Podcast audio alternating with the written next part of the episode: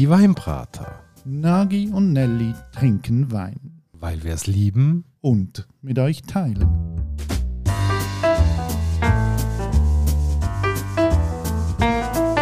Hoi Nagi. Gianelli und hoi Daniel. Hoi hoi. Und hallo liebe Hörerinnen und Hörer zu einer weiteren Folge von der Weinbrater. Heute mit einem Wine Talk. Wir haben ganz einen besonderen Gast. Wir sind in Lech am Arlberg. Und zu Gast bei uns ist der Daniel Nieport aus Portugal. Winzer in der sechsten Generation in einem doch äh, nicht ganz unbekannten Familienunternehmen, wo sich besonders mit Portwein einen Namen gemacht hat. Hoi Daniel. Guten Morgen. Daniel, zum gerade einsteigen. Ich hätte eigentlich wollen sagen, hallo Eduard Daniel Knöpfli van der Nieport. Kannst du uns mal die Teile von dem Namen ein bisschen ausführen? Ja, normalerweise, wenn ich einmal so äh, Weinprobe mache, äh, mit verschiedenen Leuten, dann sage ich so, ja, hoi, ich bin, ich bin der Daniel, äh, Nieport aus Portugal. Und dann schauen zuerst einmal alle Leute so ein bisschen komisch. Erstens redet er Schweizerdeutsch und dann zweitens blonde Haare, blaue Augen. Und äh, ja, das ist so ein bisschen eine komische Geschichte. Wir sind eine sehr äh, verwirrende Familie. Also wir sind Teil holländisch, äh, meine Mama ist aus der Schweiz, äh, aus Rieneck und äh, bin aber in Portugal geboren. Und ja, jetzt lebe ich in Portugal, aber ich bin eigentlich in der Schweiz aufgewachsen. Du sagst, in Portugal geboren, in der Schweiz aufgewachsen. Du hast auch noch eine lange Reise gemacht während deiner Lern- und Wanderjahre durch äh, diverse Länder, durch diverse Regionen. Wo fühlt man sich da schlussendlich daheim? Hast, hast fast wie ein bisschen verschiedene Homes, ähm, aber im Moment ist es wirklich tatsächlich in Portugal. Also ich bin jetzt seit, seit vier Jahren ähm, in Portugal und äh, fühlt sich wirklich sehr wie daheim. Aber natürlich jetzt, wo ich vor ein paar Tagen auf äh, Zürich gegangen bin und meine Mami besuchen und nachher auf Rheineck, dann habe ich Berge wieder gesehen und dann fühlt man sich halt schon auch wieder ein bisschen daheim. Du sagst jetzt vier Jahre in Portugal. Wie lange bist du denn in der Schweiz gewesen? Ich bin eigentlich also in Portugal geboren und dann bin ich vierjährig gewesen, fünf. Und meine Mami hat auch in Portugal gelebt. Und dann äh, haben sich aber meine Eltern scheiden lassen und dann bin ich wieder zurück in die Schweiz und dann habe ich äh, ja, die Schule gemacht, die Lehre, das Militär noch in der Schweiz und dann bin ich äh, nach dem alles bin ich dann äh, auf äh, Portugal zurück und dann habe ich ein bisschen, ja, bin umgereist, äh, verschiedene Ernten gemacht äh, in verschiedenen Kontinenten und das war sehr cool gewesen. Und nachher bin ich ja, fast fünf Jahre lang in Deutschland gewesen. Wir haben dort äh, ein Projekt angefangen zum Riesling machen. Der heisst äh, FIO. Und ja, dort bin ich, ist auch ein bisschen wie mein Zuhause gewesen, für fünf Jahre. und dann habe ich dann doch gesagt, so, äh, ich glaube nicht, dass ich das ganze Leben lang in Deutschland will bleiben. Und bin auf Portugal, genau. Und dann äh, hat's auch, habe ich halt auch anfangen zu arbeiten, äh, mit meinem Vater, mit der Firma. Und das ist dann, ja, schon eine Zeit lang gewesen. Kannst du dich an deinen ersten Wein erinnern? Ja, sehr gut. Das ist äh, ein, ein, ein Pinot, also ein Blauburgunder von, vom Bielersee, äh, zusammen mit meinem besten Kollegen Manuel Chanz. Und äh, das ist, äh, das ist sehr schön gewesen, weil, oder es ist eigentlich eine Katastrophe gewesen, weil wir haben, wir haben da wollen ohne Hefe machen, ohne Zusätze, ohne nix. Und dann äh, haben wir aber, haben uns aber so viele Leute gesagt, nein, das geht nicht, du kannst Wein nicht so machen. Äh, und dann haben mein Vater angerufen und Daniel, ähm, und äh, wie ist der Wein? Und ich so, ich glaube, der Wein ist scheiße. Äh, und dann er so, ja, warte, schmeck mal, wie schmeckt's denn? Und dann ich so, ja, schmeckt eigentlich nicht so schlecht. Und er so, ah, okay, dann, ich glaube, dann ist alles gut. Und äh, ich glaube, der Bielersee hat mega Potenzial, also allgemein auch Schweizer Wein hat eigentlich mega Potenzial. Äh, es ist wirklich schade, dass man es nicht so viel äh, außerhalb von der Schweiz sieht, weil es halt auch relativ teuer ist, oder? Wegen der Kosten da. Aber ja, das ist ein, das ist ein cooler Weg gewesen. Und auch, und auch mit dem, mit dem Kollegen, mit dem Manni, äh, das war eine coole Zeit gewesen. 2010. Und heute sind wir echt happy, der Wein ist super. Also du hast immer noch davon? Wir haben, äh, wir haben es aufbewahrt, ja. Du sagst jetzt viel ausprobiert und wenn ich jetzt nochmal Bezug nehme, eben, wir haben jetzt ein bisschen rausgehört, du bist durch diverse Länder gegangen. Ich glaube, Australien ist dabei gewesen, Frankreich ist dabei gewesen mit verschiedenen Regionen. Hast in Burgund dürfen bei Rouleau, einem grossen Namen, dabei sein, bist nachher ins Roussillon ab. Was ist das Wertvolle daran, was du nachher mitgenommen hast für deine Zeit jetzt als Winzer? Ich glaube, das Wertvolle ist, dass, dass jede Region äh, jeder Weinmacher, jeder Rebberg ein bisschen einen eigenen Charakter hat. Und du halt eben wirklich, es, es geht nicht um etwas kopieren. Also, so sehr gern, wie ich Burgund trinke, wir in Portugal sind nicht Burgund, äh, aber wir haben äh, zum Beispiel Douro oder wir haben äh, Down. Und das ist halt äh, wirklich Sachen, wo man selber ausprobieren muss. Und jede Region hat so ein bisschen ihr Potenzial. Und äh, das ist auch schön. Und deswegen, wir sind ja eine relativ komische Firma. Wir haben so ungefähr 80 verschiedene Weine.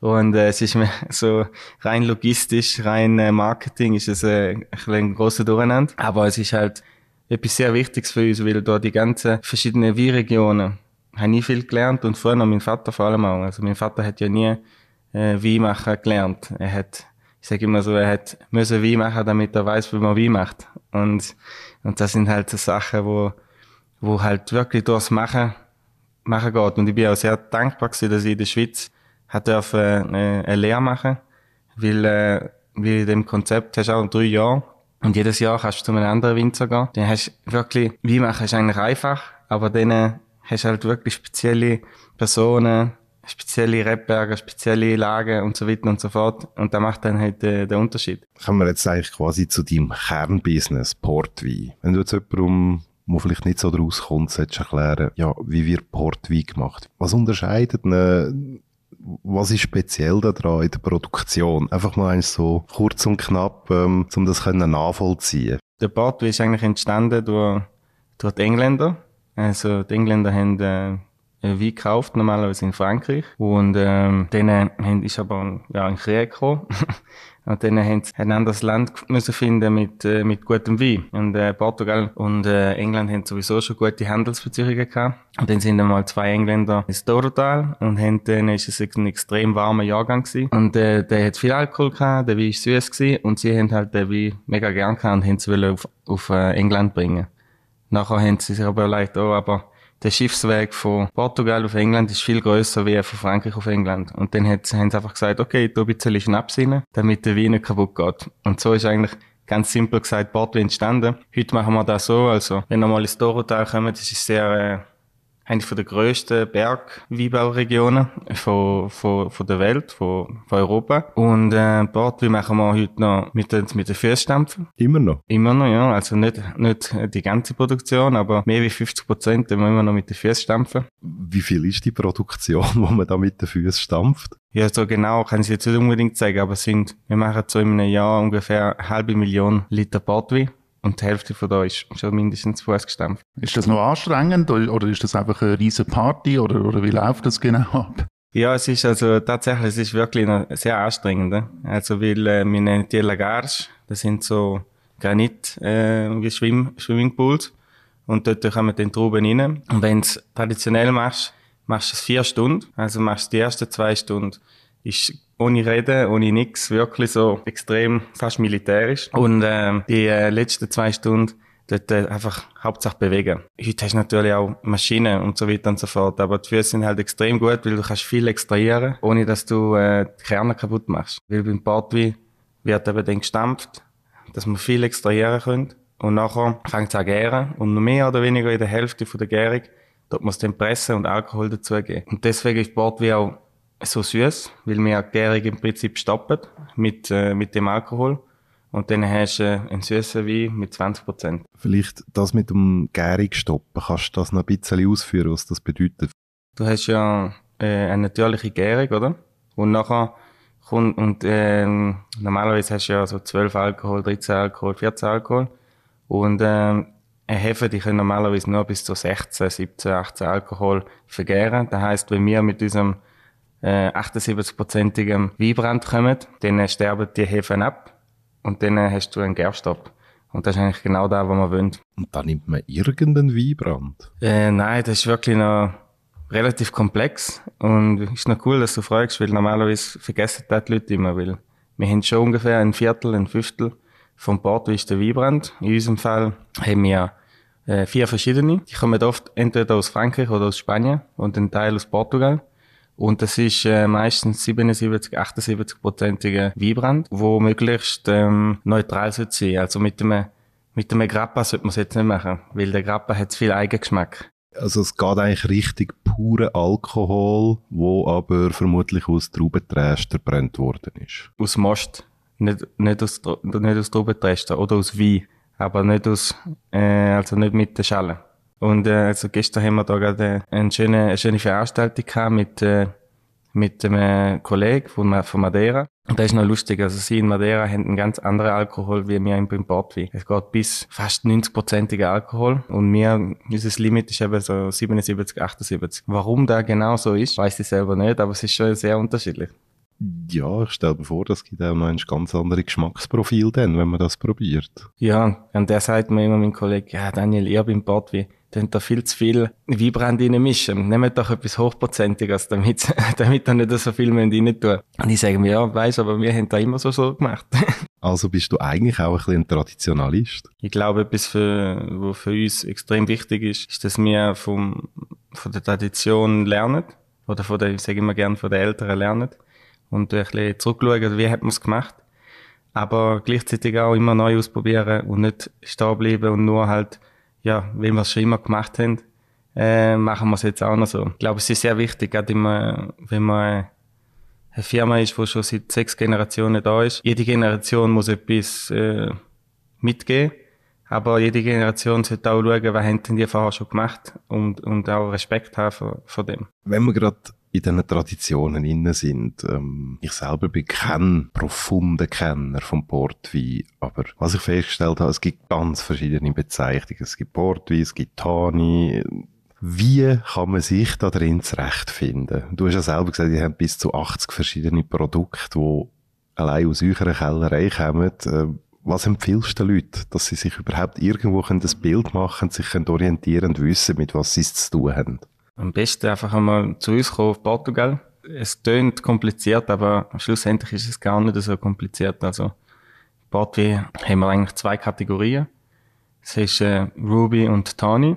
Das sind so die zwei verschiedenen Welten. Und äh, kommt eigentlich schon vom Namen her. Also kommt Ruby, Ruby Red und Tawny Brown. Und äh, die Idee dahinter ist, dass alle Rubys halt sehr fruchtig abgefüllt werden, also sehr dunkel, äh, wenig Oxidation und die Tanis haben halt ja, mehr Zeit, mehr Oxidation, sind deswegen auch Brau. Dann funktioniert es so ein bisschen wie im Champagner. Also der Basis-Champagner, der Basis-Portwein hat keinen Jahrgang. Also zum Beispiel der Ruby und der Tani. Und dann, wenn man Top-Kategorie hat von den Rubies, das nennen wir Vintage. Und die Top-Kategorie von, von der Tani ist ein Culieta. Immer die sind halt Single, Single Years. Also zum Beispiel ein Vintage 2017. Also ein Einzeljahr-Abfüllung. Genau. Oder zum Beispiel ein Culieta 1979. Vintage füllen wir immer ab nach zwei Jahren und Culieta mindestens sieben Jahre im Fass. Das ist eigentlich der, der große Unterschied zwischen den zwei Kategorien, sind eben die Lagerungen, oder? Eins wird reduktiv abgefüllt, also früher in der Flasche. Das heißt, du hast fast keine Oxidation oder nur eine ganz langsame. Und äh, das Fass ist immer eine sehr langsame Oxidation, aber viel, viel stärker wie zum Beispiel die Flasche, oder? Also Oxidation heisst eigentlich eben durch das, dass es im Fass ist, kann Luft durch das Fass durch auf ein Wein. Vielleicht verdunstet sogar ein Teil. Genau, ja, leider. Jedes Jahr eins bis, eins bis zwei Prozent. Aber ja, das Beste, das klingt jetzt alles mega kompliziert, aber das Beste ist zwei Gläser haben, zwei Kategorien und dann ist es eigentlich wirklich nicht so kompliziert. Also ich nehme mit, Ruby, wenn ich es gerne fruchtig mag, wenn ich es gerne wirklich eher auf der frischen Seite mag vielleicht sogar. Und ähm, Tani, eben braun, lang im Fass, mit genug Luftkontakt, vielleicht ein bisschen breiter, voluminöser dann auch, für die schönen, ruhigen Momente. Viele Leute kommen und fragen dann so, Daniel, ja, gehört, Party, kannst du die Flasche aufmachen? Wie lange kannst du denn offen behalten, oder? Und dann musst eben, musst eben wissen, ah, was ist es denn? Ist es ein Ruby oder ist es ein Tani? Weil ein Tani, der ist schon braun. Deswegen, der wird nicht mehr viel mehr oxidieren. Deswegen, du kannst die Flasche aufmachen, kannst das Gläschen trinken. Da wäre eben zum Beispiel ein Tani, ein Culieta. Ähm, wenn du jetzt ein Vintage hast, kannst du es auch ein paar Tage offen lassen, aber solltest du schon relativ schnell trinken. Was würdest du so empfehlen? In den Kühlschrank stellen und dann innerhalb von einer Woche trinken, oder? Wir stellen es immer in den Kühlschrank, weil ein bisschen nicht wirklich das ist, was du in der Schule lernst. weil, äh, sie sagen halt immer, Portwein ist äh, Raumtemperatur. Und äh, wir trinken den Portwein eigentlich kalt oder fast ein bisschen zu kalt, weil du trinkst es ja nicht weg wie, wie ein Bier. Du trinkst das Glas, hast dort, dort trinkst es über zehn Minuten, eine halbe Stunde. Wenn es eben gerade Sommer ist und warm, ist es gut, wenn es ein bisschen kühl ist. Und dann trinken wir da. Wir haben meistens nicht das Problem, dass die Flasche voll bleibt, deswegen wir trinken sie meistens ganz.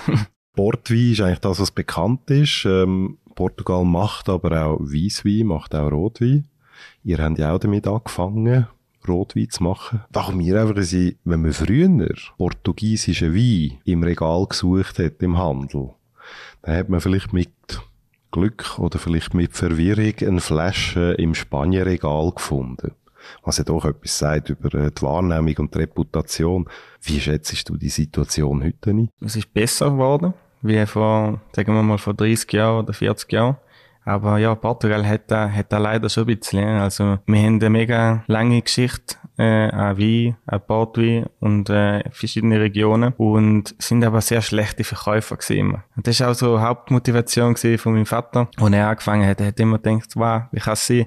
Wir haben so eine, so eine gute Geschichte, so gute Wein, so verschiedene Regionen. Und wenn ich irgendwo hinfliege, dann sehe ich halt einfach nur wirklich, ja, Spanien, Frankreich, Italien vielleicht noch Deutschland. Aber heutzutage, äh, viele Leute kommen auf Portugal, sie erleben da und probieren es und dann äh, gibt's schon, also im Moment sehen wir einen sehr positiven Impact und auch in vielen Weinläden, es gibt schon Ah, Portugal und verschiedene portugiesische Weine, auch Portwein. Ein Trend ist natürlich eher weniger Alkohol, frischer und nicht so süß. Aber für uns die letzten Jahre mit Portwein ist eigentlich extrem gut gegangen. Also die Leute haben es fast wie mehr schätzen gelernt.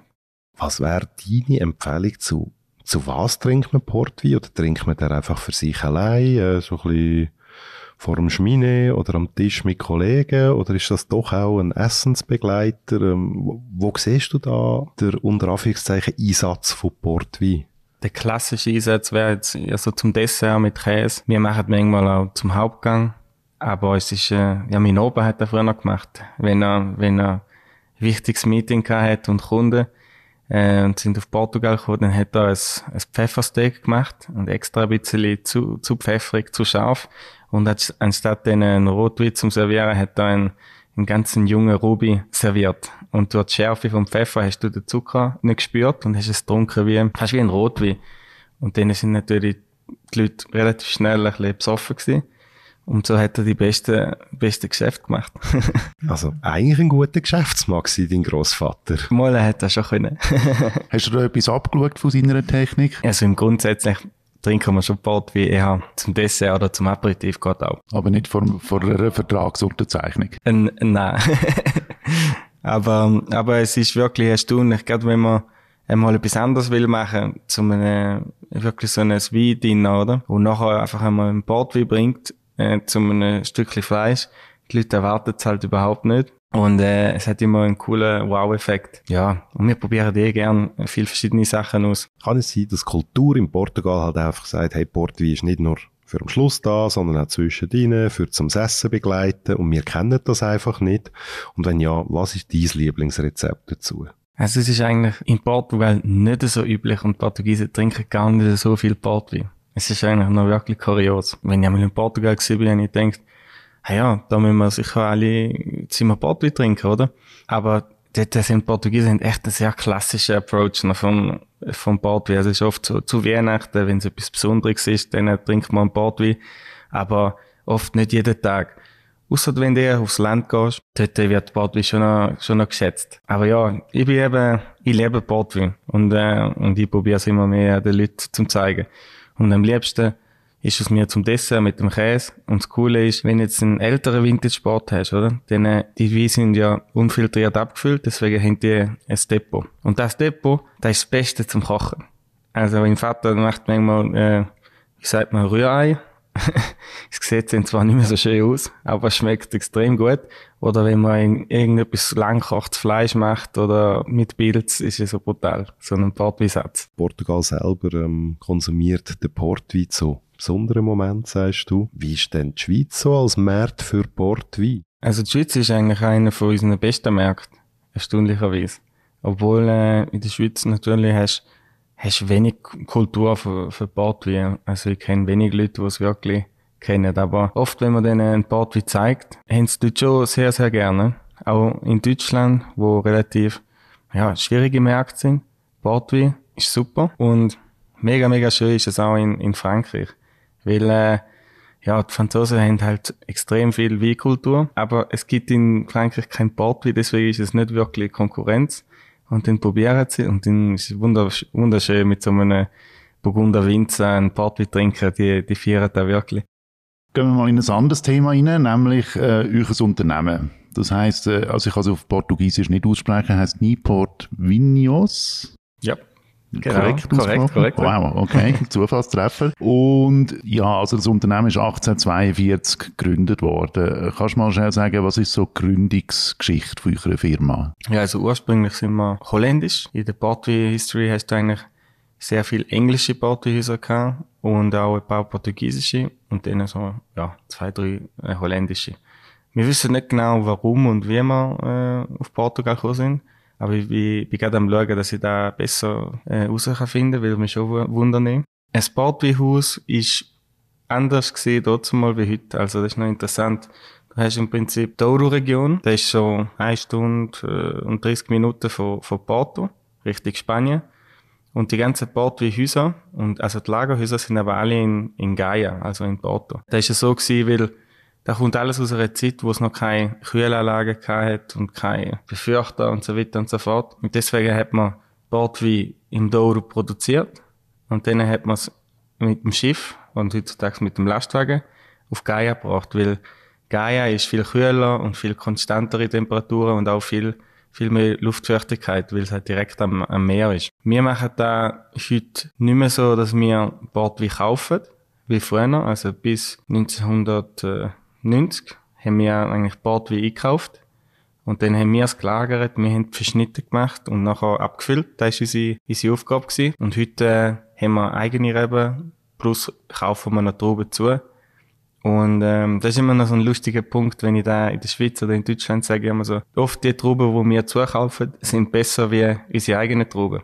Und dann schauen sie so, so die Schweizer und die sagen, wieso denn das? Dann machen die doch etwas falsch, oder? also wir, wir haben zwar gute Rebberge und wir machen eine gute Arbeit, aber wir haben noch viel zum Lernen, aber die Trauben, die wir ab und zu kaufen, die kommen dann eben von so, äh, zum Beispiel einer ist Aurelio heißt der, und der ist, arbeitet in der Rebe seit, dem, seit 50 Jahren und hat von seinem äh, Großvater gelernt und hat 120, 130 Jahre alte Reben und das ist halt schon extrem beeindruckend, weil du da kannst daraus machen, oder? Und, äh, und für mich ist das wunderbar und auch für unsere Firma, ich glaube, es ist einer der Hauptpunkte, wo wir gerne würden, äh, in Zukunft auch beibehalten. Die, die Zusammenarbeit mit den Weinbauern, mit dem Land, dass man die Tradition im Prinzip kann, kann beibehalten. Weil heutzutage wäre es eigentlich einfacher, wenn man einfach, ja, sagen wir, wir kaufen 50 Hektare und dann mechanisieren und dann machen wir einen guten Wein und ist gut. Aber das ist eigentlich nicht, nicht die Idee. Kommen wir mal zurück zum Unternehmen. Ähm, du bist jetzt die sechste Generation, oder? Wie fühlt sich das eigentlich an, wenn man in einer Familie groß wird, die so eine lange äh, Familiengeschichte hat, wo so viel Tradition äh, mitschwingt, so viel Wissen? Ist das eigentlich auch anstrengend oder äh, kann man das verdrängen manchmal oder wie geht man mit dem um? Also es ist durch das, dass äh, so meine Mami, mein Vater, die haben da nie wirklich Druck gemacht oder so. Deswegen es ist eigentlich nie wirklich ein Problem gewesen. Dann irgendwann habe ich mir gedacht, okay, äh, schau mal, habe ich da überhaupt gern? Äh, weil ich glaube, wenn ich Wein nicht gern hätte, dann kannst du es, kannst du es eh vergessen. Weil äh, man muss es, man muss es gern machen. Und es ist natürlich, es ist schon ein, ein Druck, aber manchmal ist es auch wunderschön. Äh, es ist schön, Teil von etwas zu sein, wo, wo mehr ist wie nur keine Ahnung, ein, ein Job oder deine Arbeit äh, oder, oder nur dein Leben. Es geht eigentlich nicht nur um dich. Es geht auch nicht nur um meinen Vater. Es geht auch nicht nur um meinen Großvater. Das ist so eine, irgendwie, ja, so schön, wenn man etwas hat, wo, wo man kann machen, wo nicht nur nach deiner Generation dann aufhört. Also du hast deinen Großvater noch kennt? Ja. Was ist denn dein Großvater so für ein Typ gewesen? Mein Großvater ist äh, passionierter Mechaniker gewesen, also alte Autos und hat unglaublich Bordwein geliebt. Hat auch Firma also wirklich gerettet vom, vom Bankrott und ist ein sehr großzügiger, sehr strenger, aber sehr großzügiger Mensch gewesen. Wir haben eine Frau, sie arbeitet heute noch mit uns, seit äh, letztes Jahr sind es 50 Jahre gewesen bei uns, 51 Jahre, hat mit vier Generationen IPA zusammen geschafft. Mein Urgroßvater, Großvater, mein Vater und jetzt mit mir. Und sie redet eigentlich immer, das ist, der ist super Typ, super Chef und äh, halt so Kleinigkeiten, oder? Die, die Leute respektieren mit Kleinigkeiten. Also, wenn ich äh, mit gewissen Mitarbeitern rede, ah, dein Opa, der hat immer zwischen dir mal ein Bier gebracht oder eine gute Flasche Wein oder ist ein äh, wichtiger Fußballmatch gewesen, dann, ja, komm, gang heim oder, oder schauen wir es zusammen. Jetzt, äh, wenn man das so ein bisschen anschaut, äh, wenn ihr organisiert sind, finde ich das auch noch irgendwie spannend, oder? Also ihr habt, okay, Leute, die quasi in der Rebe arbeiten, im Keller arbeiten. Es gibt aber auch noch so einen Teil von der Familie, der nur fürs Blending irgendwie zuständig ist. Wie läuft das so, die Arbeitsteilung? Also wir haben ja, wir haben ja einmal die Familie eingebaut und dann haben wir eine zweite Familie, äh, die heißt Familie Nogueira und äh, die arbeiten mit uns zusammen seit 1863 und Blenden ist eben extrem, es ist eigentlich eine Kunst und für uns ist da ein sehr, sehr wichtiger Teil gewesen. Also mein Vater hat mir da immer so erklärt, äh, 2 plus 2 kann 10 geben, wenn du ein guter Blender bist. Kann aber auch minus 1 geben, wenn du halt schlecht bist. Das sind halt Leute, die immer probiert haben und auch einen Stil äh, es gibt den Nippot-Stil. Und das ist wirklich schwierig zum, zum erklären, weil, weil der halt sehr viel Jahre auch braucht zum, zum Lernen. Und ich kann mich noch gut erinnern, äh, zum Beispiel, wo wir Vintage 2019 Blend gemacht haben, Es sind vier Leute, also ist eben die Familie Nogueira, ist mein Vater, ist der Nick, der seit, auch seit 20 Jahren mit uns arbeitet, der macht Bordwein und ich. Und dann äh, tun wir immer reduzieren, beste Qualität und dann am Schluss hast so zehn verschiedene Fässer zum Beispiel. Dann machen wir vier, jeder ein Blend für sich. Und dann machen wir jede eine Flasche und dann eine Woche später probieren wir dann den Wein. Und beim, beim 19 war es so, gewesen, mein Blend ist am schlechtesten gewesen, der von meinem Vater ist am besten gewesen und äh, Nick und äh, Rodrigo sind in der Mitte gewesen. Und dann äh, habe ich gedacht, hm, jetzt muss ich mal schauen, okay, Vater, hast denn du jetzt da genau, oder? Und lustigerweise, ich habe genau die gleichen Fässer genommen wie mein Vater, aber ein bisschen anders proportioniert. Er hat halt einen riesen Unterschied gemacht. Und da kann manchmal wirklich so 1, 2 Prozent sein, wo der Wein super macht oder nicht gut. Und deswegen das Blenden ist, ist etwas, was wir lieben, oder? Euch Unternehmen ist ja auch durch Krise gegangen. Du hast vorher gesagt, auch dein Großvater hat es mal müssen retten. Bevor ihr jetzt ans Ruder gekommen sind, oder, ist ja quasi dein Vater, seine Mutter und seine Schwester am Ruder gewesen. Und 2016 hat es dann geklopft und dein Vater, der Dirk, hat gesagt, weißt, also ich gehe jetzt Riesling machen, glaube oder? Ich will da nicht mehr mit dieser Firma zu tun haben, oder? Und nachher hat er sich dann aber einigen, hat er 95% von der Anteil aufgekauft. Jetzt du so als, als Sohn, wie hast du die Krise mitbekommen? Ja, also ich bin eigentlich in dieser, in dieser Zeit, äh, ich eigentlich nichts wollen wissen vom, vom Firmenunternehmen, weil erstens, ja, viel Verantwortung, äh, und, und zweitens, habe überhaupt keine Lust gehabt auf die ganze Familie, Krieg und, und so weiter. Ich glaube, dein Vater hat einmal gesagt, hey, das ist, wird dann schwierig, wenn du da mal einsteigst mit dieser Konstellation, oder? Ja, er hat eigentlich wenig gesagt, aber er hat halt einfach gesagt, du, erstens einmal, wenn du nicht gut bist, dann äh, musst du nicht denken, dass du da einen Platz hast. Äh, und zweitens, wenn du gut bist und du dann da bist, dann ist es sehr schwierig, dann zum, zum Weggehen. Weil es ist schon wirklich, also, wie sagt man so, so, so selbst und ständig, ne? Ja, das ist, äh, mein Vater ist, hat halt, also ihm sein Leben ist ganz klar die Firma gewesen, schon immer. Und ohne meinen Vater wären wir auch nie, äh, wo wir heute wo wir heute stehen. Weil die Firma von 1987 ist nicht mehr die gleiche Firma wie, wie heute. Und äh, leider hat's äh, hat's einfach nicht geklappt mit äh, meiner Tante, meiner Oma und so weiter. Ist eigentlich wirklich schade. Aber ja, mein Vater hat äh, lange Zeit gekämpft für die Firma und ist gut gegangen. Weil er hat gesagt, ja, dort, äh, was du gesagt hast, er hat wirklich gesagt, okay, schau, wenn ihr wirklich nicht in die Richtung gehen, äh, wollen gehen, dann gehe ich halt einfach. Aber da haben sie dann halt auch nicht wollen. Aber am besten gehen wir gar nicht erst in das Thema. Ihr seid jetzt auch drei Geschwister, oder? Du hast noch einen Bruder und, oder sagen wir so, dein Vater hat aus zwei Ehen drei Kinder, zwei aus der einen und eins aus einer anderen Ehe. Das heißt, wenn man jetzt pessimistisch wird, kann man sagen, der Konflikt kommt vielleicht da wieder mal. Ist das ein Thema unter euch Geschwister, wenn ihr wenn umgeht, dass ihr nicht in so eine Situation kommt? Ja, das ist ein, das ist ein sehr großes Thema, weil ähm, es ist wirklich schwierig. und äh, was wir machen, ist also viel reden, viel kommunizieren. Wir haben auch ein bisschen Hilfe äh, von so einem Familienspezialist oder so. Wirklich ein cooler Typ, der hat auch meinem Vater geholfen dort mal, äh, mit, der, mit der Schwester und meiner Oma. Aber es ist halt immer schwierig, weil früher hat, äh, wo mein Vater angefangen hat, niemand hat, äh, in der Firma arbeiten weil es halt äh, nicht um Geld gegangen ist. Und dann äh, hat mein Vater schon mal, ich weiß jetzt nicht genau, ob es sicher so zwölf oder 15 Jahre geschafft. Und dann äh, ist ihm seine Schwester auch gekommen, ins äh, Unternehmen. Und das ist wirklich super gewesen. Also jeder hat sich gefreut und großartig. Aber dann irgendwann hat es nicht, nicht geklappt. Und deswegen, wir probieren uns schon zum Aufteilen, was macht Sinn, äh, wie machen wir es? Und wir sind jetzt also noch im Prozess. Wir sind auch ein bisschen am schauen, was machen andere Firmen, wie ist es geregelt? Und, und es ist wirklich schwierig, ja? weil es gibt nie eine perfekte Lösung und es ist halt viel auch mit, oft ist mit Ego und Geld und, und was wir machen und halt auch, welche Richtung will man, will, will man gehen.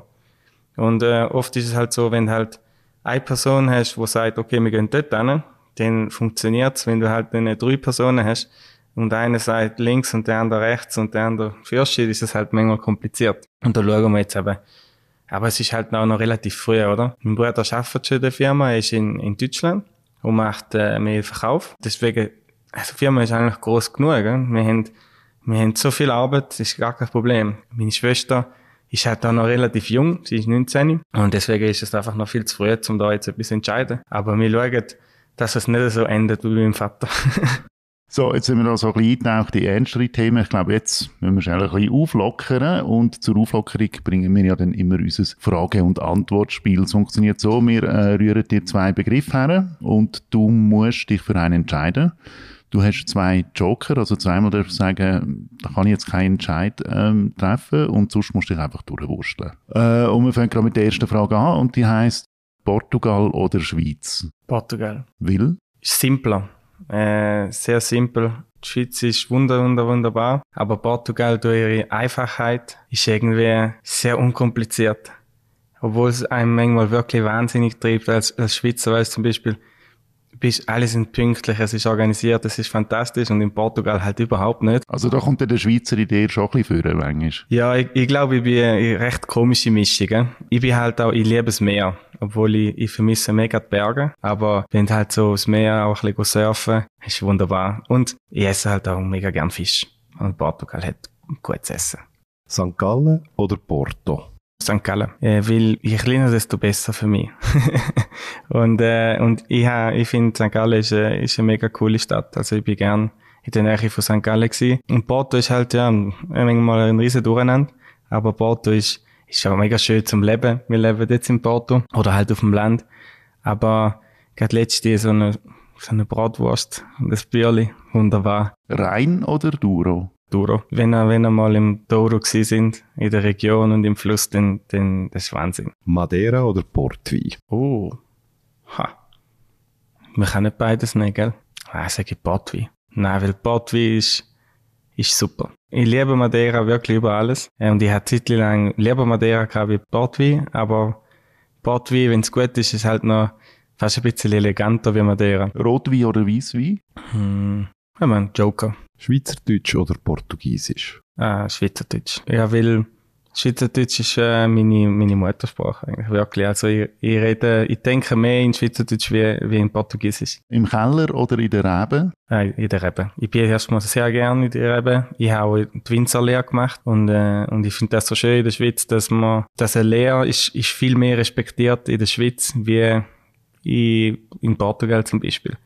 Äh, weil in der Schweiz hat man halt, halt einfach erkannt, studieren ist super, aber man braucht auch Leute, die mit den Händen, Händen arbeiten. Und in Portugal ist es halt oft noch so, ja, du musst studieren, musst studieren, studieren. Und Rebberger ist halt, ja, ohne Reben haben wir kein Wein, oder? Und auch unsere Philosophie bei allen Wein ist eigentlich weniger als mehr. Also nicht zu viel Kellertechnik, nicht zu viel machen. Und im Rebberg ist, ja, der Soul vom Wein kommt aus dem Rebberg. Südafrika oder Frankreich?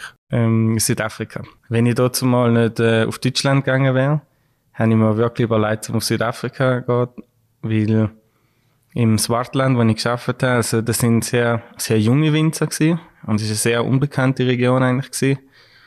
Aber es ist so schön gewesen, wie die ganzen Winzer alle zusammen geschafft. Zum Beispiel einer macht leichtere Wein, der andere macht dickere Wein, kommt ein, ein Journalist oder, oder ein Einkäufer oder ein Importeur und sagt, ja, dein Wein ist mir eigentlich zu leicht. Und dann sagt er, hey, aber schau, ich habe da einen Kollegen, ich glaube, dem hast du lieber. Und alle machen halt wirklich ein Bry, wo sie zusammen grillen und trinken und das ist cool. Frankreich ist auch super. Habe ich viel gelernt, aber Südafrika ist super. Weindegustation oder Party? Hm, Joker. Okay. Interessant. Berge oder Meer? Hm, mehr. Ist irgendwie, ja, ist, jetzt der Joker da nicht, hä? Ähm, Jetzt sind sie weg. gut, gutes Essen kommt vom Meer. Äh, ich finde das Meer mega schön, es ist mega entspannend. Ich lebe jetzt halt auch in der Nähe vom Meer und ich tue auch gerne surfen. Ja, ich würde sagen, das ist es jetzt mit der Fragerunde. Hast dich tapfer geschlagen, Daniel? Jetzt kommen wir eigentlich schon fast in den Schlussspurt rein und wir haben es ja vorhin schon gesagt, wir tun ja es auch recherchieren. Und ein Punkt von unserer Recherche ist auch ein Buch gewesen, wo wir darüber gestolpert sind. Der Titel ist Liebe lebenslänglich. Wie Eltern ihre Töchter und Söhne sehen und umgekehrt. Ich muss ehrlich gesagt sagen, ich bin sehr erstaunt. Da ist ein Kapitel deiner Familie gewidmet, respektive der Beziehung zwischen deinem Vater und dir, ähm, wo ich äh, wahnsinnig berührend gefunden habe. Und es geht irgendwann darum, dein Vater ist eine grosse Figur, weil er hat sehr viel gemacht für das Unternehmen. Du hast jetzt auch selber gesagt, ähm, er hat gelebt oder lebt immer noch für das Unternehmen. Er hat einiges bewirkt. Ähm, und da drinnen ist mir einfach aufgefallen, du bist etwa 20 gewesen, würde ich sagen, wo das Buch entstanden ist. Und da hast du wie formuliert, ja, dir hat Selbstbewusstsein gefehlt in dieser Konstellation, in dieser Situation. Innen. Kannst du ein bisschen beschreiben, wie das für dich war, denn zumal? Du hast schon lange nicht mehr an das Buch gedacht. oder mein Vater hat, ist, sehr, ist sehr berühmt, äh, gerade in, gerade in Portugal und auch in der, oder sagen wir mal in der Weinwelt. Und die Leute sehen halt immer so ein bisschen, ah ja, du bist ja der Sohn, du bist wie dein, du bist so wie die kleine Version von dem, von dem Vater, oder? Dazu mal hat mir da halt nicht wirklich gepasst. Ja, es hat so ein bisschen ein Selbstbewusstsein gefehlt. Oder der Switch, wie du, du musst halt einfach so, du musst irgendwann akzeptieren, dass du bist nicht wie dein Vater. Auch wenn dein Vater, also ich sage immer gerne, mein Vater ist jetzt mein Chef, ist mein Vater, aber ist auch mein, mein, mein Kollege und, und halt auch Idol gewesen. Oder immer noch. Aber es ist halt ein Unterschied, wenn du nicht gecheckt hast, dass du nicht jemanden kannst kopieren sondern wo du halt wirklich, du musst du sein. Und, ähm, ich glaube, das ist sehr wichtig gewesen, auch, auch für meinen Bruder, sicher nicht immer so einfach gewesen, weil die Leute halt immer erwartet viel und so und so weiter. Aber, aber der Buch ist eigentlich interessant gewesen, weil, weil viele Leute haben mich immer noch so gefragt, ah ja, du bist ja ein Scheidungskind und das ist ja so schlimm und bla bla bla. Und, und ich muss sagen, für mich ist das eigentlich gar nicht so, so schlimm gewesen. Natürlich hat mein Vater vermisst, aber ich kann mich auch noch erinnern können, wie, wie sie zusammen gestritten haben, oder? Und bin eigentlich froh gewesen, dass sie die auseinander sind und nicht mehr da Streiterei die ganze Zeit. Und mein Vater, auch wenn er weit weg ist, hat immer eine mega gute äh, Connection gehabt. Und meine Mami auch, da habe ich natürlich dann erst später gecheckt. Sie hat dann nie schlecht über meinen Vater geredet, nie irgendwie böse gewesen und für sie ist natürlich auch nicht immer einfach gewesen, oder? Sie ist dann mit uns gewesen, ist arbeiten, hat zwei, zwei Kinder gehabt und mein Vater ist in Portugal gewesen. Und dann, wir sind einmal in die Ferien auf Portugal und es ist immer super gewesen, oder? Und sie hat halt einen harten Alltag, Alltag gehabt mit uns. Also, er müsste streng sein mit euch, nehme ich an. Ja, voll. Deswegen, also, meiner Mami muss man auch viel, viel Credit geben, äh, für, für das. Aber ja, das ist ein interessantes, äh, das ist komisch gewesen, die, äh, wie sagen wir, das Interview dazu mal. Das war sehr neu für mich, von dem Buch. das kann man vorstellen, weil, ich meine, die Frage, die ich mir dann gestellt habe, oder, aber du sagst, hast es jetzt gerade so ein bisschen angetönt, dein Vater war in Portugal gewesen, hat sich halt wirklich müssen um das Unternehmen kümmern. Du bist in der Schweiz aufgewachsen und dann äh, hörst du deinem Vater vielleicht nur übers Telefon oder eben in der Ferien, wie du sagst. Ja, also das braucht ja dann etwas, können eine Beziehung aufzubauen, trotzdem, wenn man sich so wenig sieht oder äh, nur auf Distanz gehört. Aber irgendwie haben wir immer sehr gute Beziehungen gehabt. Also wenn ich, wenn ich ein Problem hatte oder so, ich, ich habe immer gewusst, ich kann immer meinem Vater anrufen äh, und mit dem und mit dem schwätzen. Äh, deswegen, ich habe eigentlich ja positiv aufgenommen. Er ist ja, glaube wenn ich das richtig verstanden habe, auch nicht so ein Spielplatzvater gewesen, sondern, das ist, glaube ich, irgendwo beschrieben in dem Buch, hätte ich einfach immer mitgeschleppt zu Business-Meetings, zu irgendwelchen Terminen in Keller runter und so. Ist das spannend gewesen für dich als Bub? Ähm, das war manchmal spannend gewesen und manchmal mega langweilig. ich glaube, die Leute können sich da gar nicht so wirklich vorstellen. Mein Vater in dieser Zeit, äh, da sind wir manchmal anderthalb Stunden ins Dorf gefahren und von den anderthalb Stunden ist er vielleicht fünf Minuten nicht am Telefon gewesen. Also der, mein Vater hat schon brutal viel geschafft. Deswegen hat er, hat er auch nicht können klappen, oder, mit meiner Mami. Weil, äh, das sind mega viele Abendessen gewesen, mega viele Leute, äh, mega viele Reisen. Und, äh, ja, wie mein Vater immer sagt, alles im Leben hat seine Konsequenzen, oder? Und deswegen, ist es manchmal langweilig gewesen, aber auch, aber es war auch schön gewesen. Also, ich habe zum Beispiel, ich weiß noch, sind wir in einem Keller in Frankreich und ich habe kein Wort verstanden. Äh, und das hat mich so genervt. Und deswegen habe ich dann irgendwann Französisch gelernt und da bin ich so dankbar dafür, oder? Also ein Protest Französisch lernen. Ja, und, und halt auch ein Französisch lernen. Jetzt sind wir da bei dem Winzer und der redet nur Französisch und du verstehst einfach nichts. Und etwas, wo der Grundbaustein, wo mein Vater immer gesagt hat, Daniel, äh, Lernsprache. Ohne, ohne Sprache, ohne Kommunikation kannst du nicht, kannst nicht lernen. Muss nicht perfekt sein, aber einfach äh, reden äh, oder vor allem zulassen. Jetzt hast du irgendwann einmal entschieden, dass du die Winzerlehre machen. Und dann gibt es die Situation, wo du es deinem Vater eröffnet hast. Kannst du mal sagen, wie das war? Mein Vater hat mir halt überhaupt nicht geholfen. Die hat er nicht so ganz verstanden äh, in dem Moment.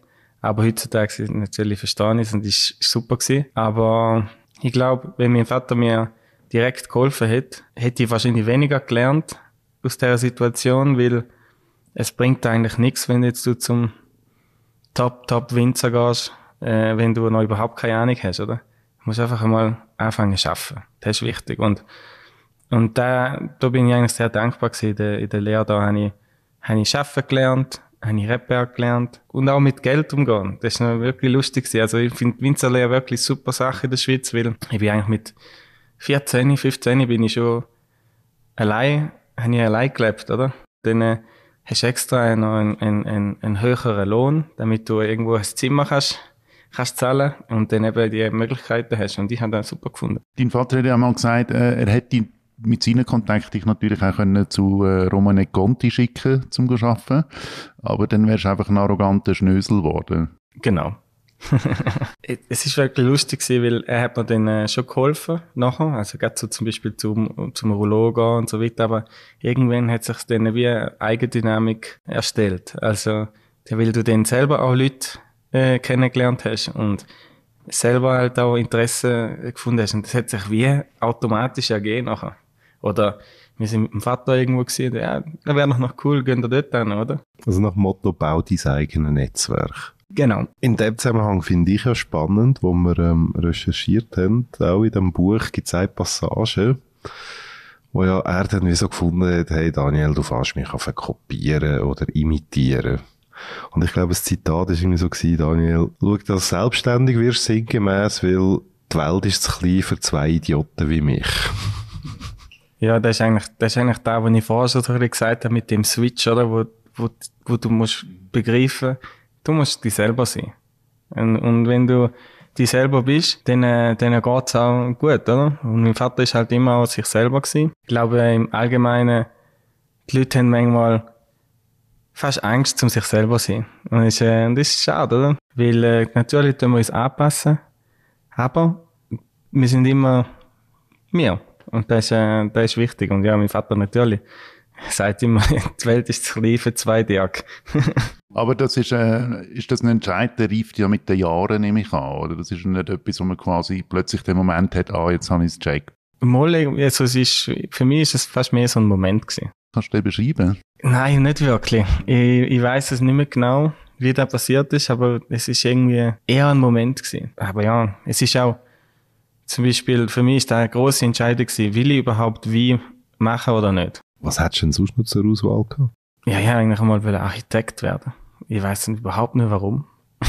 aber ja, ich bin dann in die Treppberge gegangen und da hat mir mega gefallen, weil von meinem Vater habe ich natürlich auch ein ganz anderes Bild kennt von wie. Das ist nicht, ah, ich bin jetzt im Rebberg und so weiter und so fort. Das ist mehr halt eben Blends machen, äh, auch Etiketten machen, Vorträge machen und so Sachen, Abendessen, kochen, wie wie probieren äh, von der ganzen Welt. Und dann äh, bin ich dort auf einmal in der Lehre gewesen. und äh, mir hat es richtig gefallen, auch wenn es hart war, weil ich, ich habe noch nie vorher im Rebberg geschafft, oder? Und natürlich, ähm, die haben natürlich erwartet, ja, das ist ja ein Nieport, wahrscheinlich weißt du schon, schon das. alles, oder? Und ich so, nein, keine Ahnung.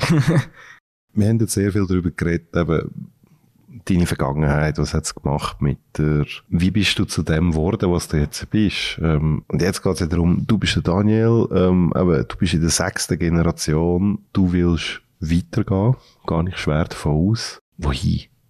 Würden die Reise gehen, wenn wir dich jetzt so heute hier fragen, was für ein Bild für die Zukunft hast du gemalt? Was sind deine Visionen? Also ich denke, wenn, wenn ihr Nieport ein bisschen, äh, ihr habt ja recherchiert und äh, verfolgt habt, die letzten 30 Jahre ist sehr, sehr, ähm, ja, mein Vater hat extrem viel, äh, sagen wir mal, Lärm gemacht, sehr viel Aufbauarbeit gemacht. Nee, in meinem, in meinem Kopf im Moment sieht es aus, jetzt die, jetzt die nächsten 10, 20, 30 Jahre ist, ähm, in uns selber schauen, also in die Firma und da, wo mein Vater aufgebaut hat, noch besser machen. Und äh, gerade in der, in der, in der Rebberge, also dass wir äh, wirklich ein Vorbild sind in der Region mit, äh, mit unseren äh, Winzer, wo wir drüber kaufen und halt auch etwas Gutes tun. Äh, also das ist mir sehr wichtig. Natürlich machen wir gute Wein und so weiter, aber auch etwas Gutes für die Region machen. Und da ist auf jeden Fall, fängt beim Rebberg an und dann, äh, natürlich, machen wir viele verschiedene Projekte, wie immer. Aber das ist sehr wichtig. Aber da ist äh, immer, das ist noch in Arbeit. Also es gibt keinen Future-Plan direkt. Wir wissen schon ungefähr, wo wir hin wollen. Aber es, wir sind da, wir lernen es lieber flexibel. Dass es nicht zu, ja, manchmal das Gefühl, wenn man, und das ist eben da, wo ich überhaupt nicht will, wenn man Sachen will besser machen, strukturierter machen, logischer machen, tut man auch extrem viele Sachen eliminieren. Und dann äh, verliert, man ein bisschen äh, den Charakter und Personalität vom, vom Unternehmen. Und äh, ja, wo mein Vater angefangen hat, ist es halt viel kleiner gewesen, oder? Und jetzt sind wir halt viel größer. Und wenn du halt größer wirst, dann hast du die Tendenz, dass es weniger persönlich ist. Und, und da ist da, wo man absolut nicht wollen. Also das wäre ein Serbe vom Großvater auch, so ein bisschen zu erhalten. Ja, also wenn ich das sage, wirklich ab und zu mit den Leuten einmal ein Bier trinken. Das ist mega wichtig. Äh, und auch schauen, äh, was, was fehlt den Leuten. Weil äh, ich habe das schön gefunden, dass es noch heutzutage die Frau gibt, die seit 50 Jahren bei uns schafft, oder? Weil, wenn du heutzutage äh, die neue Generationen schaust, siehst du eigentlich da wahrscheinlich fast nicht mehr, oder? Weil du eher wechselst. Aber die Idee ist halt schon, dass wir ein cooles Unternehmen sind, wo man auch die Leute mit den Leuten wachsen. Also nicht nur Anstellungen einen Job haben, sondern wo die Leute auch können wachsen und gern dort sind. Und das ist, äh, das ist mir noch relativ wichtig. Jetzt, äh, wie wir das schaffen, Boah, keine Ahnung. Viel Bier trinken. Das finde ich ein wunderbares äh, Schlusswort. Danke vielmals, dass du dir Zeit genommen hast für das Interview. Wenn ihr mehr herausfinden über, äh, wo kann man Niport einkaufen in der Schweiz, äh, mehr über die Firma, geht auf unsere Homepage, wir verlinken dort alles Nötige. Und ja, das wäre es für heute. Wir hören uns, wenn ihr wollt, in 14 Tagen wieder. Bis dahin habt eine gute Zeit. Und tschüss Nagi. Ciao Nelly. Und ciao Daniel. Ciao, ciao. Tschüss. Merci.